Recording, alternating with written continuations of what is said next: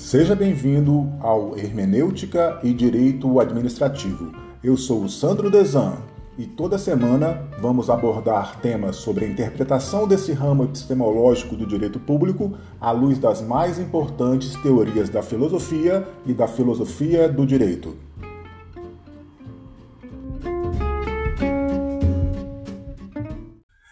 Direito administrativo para esse autor, para o Antônio Hernandes, ele fala que ele é formado em sua grande parte, sua maior parte, por esse direito subjacente.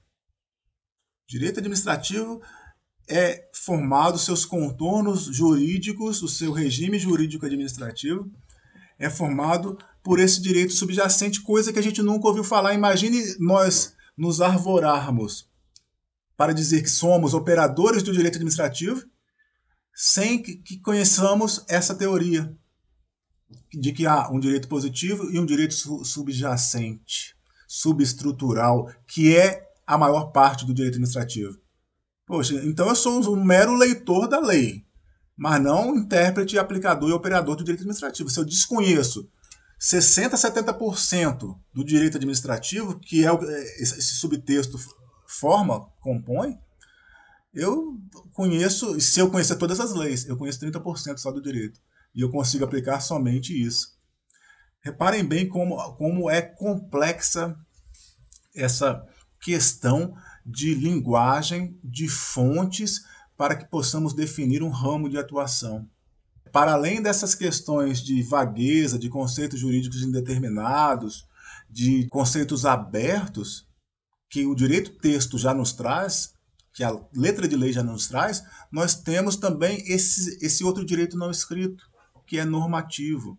Quando a Lei 9784 diz que nós devemos atuar conforme a lei e o direito, ela diz que a administração pública deve atuar não mais com, só com legalidade, não só conforme a lei, mas para além da legalidade, conforme esse emaranhado de valores que existem abaixo do direito positivo e que dão sustentação a esse direito positivo à luz de um Estado constitucional de direito. Também não é aberto, tá? Existem balizas e balizas rígidas para que o intérprete do direito administrativo consiga aplicar a norma com justiça, e esse é o escopo do Estado constitucional de direito, é que o direito positivo ou o direito como um todo, em sua concretização, concretize a justiça, ele deve conhecer todas essas esses valores axiomáticos que são cercados, balizados pelos direitos fundamentais. E aí nós temos uma íntima correlação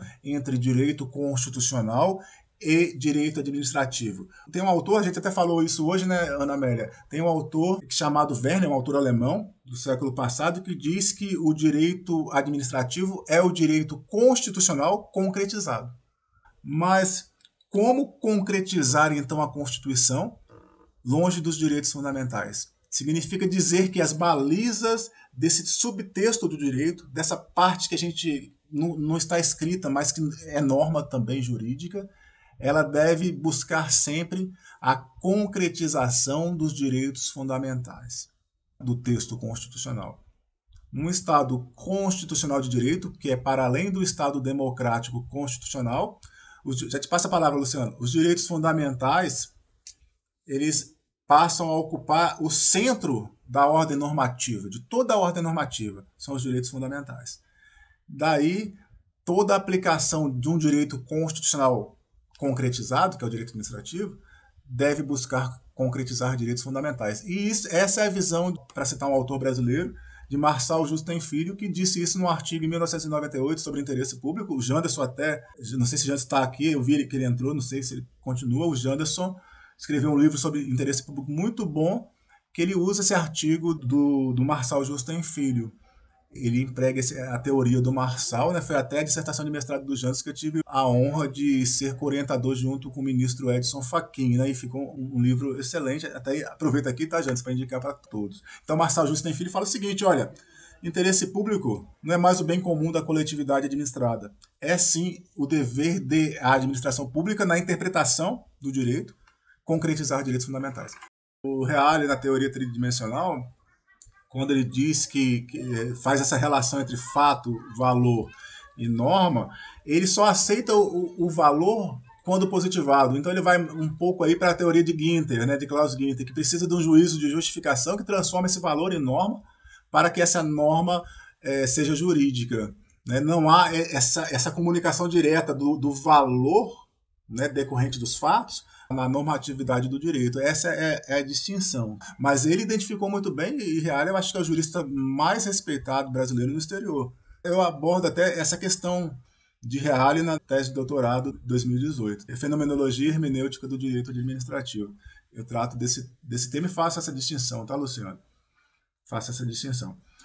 Então, para operarmos com essa estrutura já pré-identificada, repare bem que ainda é uma estrutura em abstrato, é uma linguagem que chega para a gente de forma abstrata. Nós temos signos positivos e alguns signos, né? não diria nem signos, mas sim alguns significados nessa estrutura subjacente. Nós temos signos que precisamos dar significados no direito positivo, e nessa estrutura subjacente do direito, que seria 60%, 70% do direito administrativo, nós temos já os significados.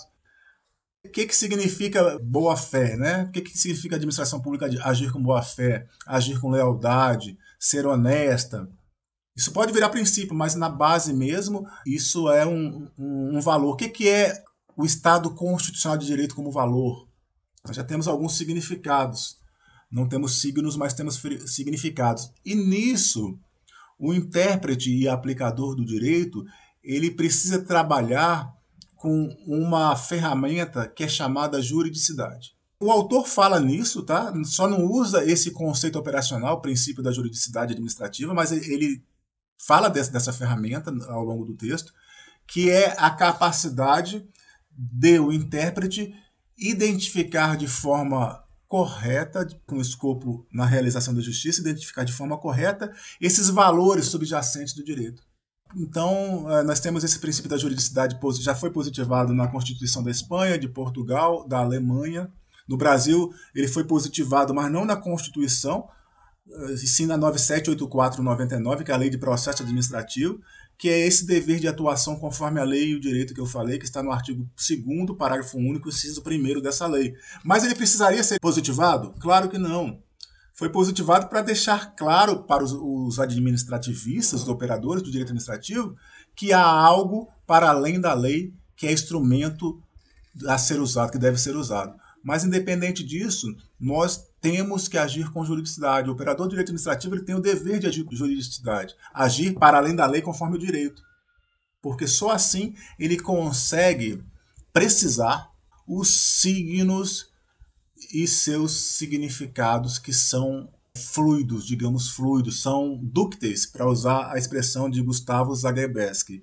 Direito, ele tem um livro chamado Direito Dúctil, né? O direito ele é flexível, ele é maleável, ele vai se transformando ao longo do tempo e somente a juridicidade permite que o operador, por meio da argumentação jurídica, diga: olha, vou aplicar determinada regra jurídica, determinado texto de lei, dando esse significado com base na juridicidade, porque aqui nós concretizamos direitos fundamentais de tal ordem, de tal monta. Digamos que é um ativismo, tá? mas não é esse ativismo pejorativo, é um ativismo que busca atualizar significados do texto de lei com base na Constituição, com base na realização da justiça, com base na concretização de direitos fundamentais. Eu sei que isso parece trazer insegurança jurídica, porque eu posso pensar de um jeito, falando de outro, falando de outro. Mas se tivermos como balizas, como clausura, os direitos fundamentais, nós vamos ficar numa linha de justiça razoável dentro daquele conceito que eu falei para vocês de razão suficiente. E outra coisa também, em contrapartida, e quem garante que o direito positivo traz segurança jurídica?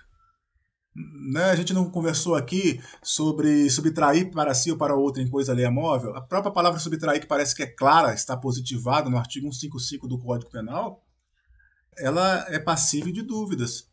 O que é subtrair? O que é retirar? O que é coisa? O que é alheia? O que é móvel? A própria questão mesmo do aborto, legal ou não, até que mês de gravidez que é, é legítimo, é, é legal, é permitido. O Supremo teve uma, uma questão muito complicada para definir isso. Onde ocorre a concepção da vida? Para dizer que você matou alguém numa vida intrauterina. Esse alguém, quando ele começou a ser alguém? Com a concepção do espermatozoide pelo óvulo, com a anidação, que é o ovo se instalar na parede do, do endométrio ali do útero, a gente acha que está muito claro na lei, mas não está. Então, o positivismo jurídico, nós temos uma falsa crença de segurança jurídica. E aí, o professor Ricardo, que até deu a aula inaugural do semestre passado, ele escreveu um livro Segurança e Crise no Direito, em que ele critica justamente o direito positivo e essa crença que é falsa de que o positivismo jurídico traz segurança e a gente fecha o olho e vai com tudo, né? acreditando que aquilo vai nos dar segurança.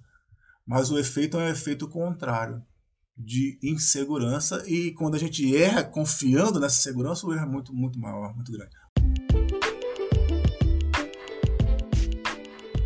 Por hoje, encerramos por aqui e continuamos esse tema no próximo encontro.